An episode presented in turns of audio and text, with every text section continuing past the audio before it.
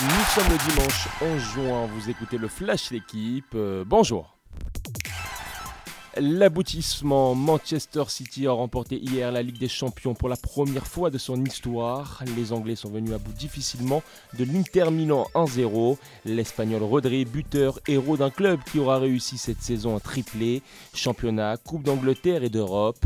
Manchester United, seule équipe outre-Manche à avoir réalisé cette performance en 1999. Consécration pour les propriétaires émiratis arrivés à City en 2008 et pour l'entraîneur Pep Guardiola, titulaire désormais de 14 titres en seulement 7 saisons. Rêver plus grand, La Rochelle a dominé samedi en demi-finale de top 14 Bordeaux-Bègle, victoire sans forcer 24-13, 3 essais transformés à 0. Les Rochelais opposés dans une semaine à Toulouse avec l'espoir de gagner leur premier championnat et de réaliser le doublé. Les coéquipiers de Brice Dulin et Mathieu Jalibert, sacrés aussi champions d'Europe il y a 3 semaines pour la deuxième année consécutive. Seuls 3 clubs français en 27 ans ont réussi ce fameux doublé si difficile à accrocher.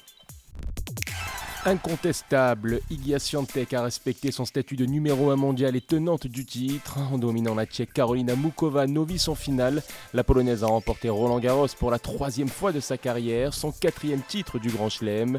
Igia Swiatek réussit pour l'heure l'exploit de gagner toutes ses finales de Grand Chelem disputées. 62 semaines consécutives que la joueuse de 22 ans est en haut du tennis féminin.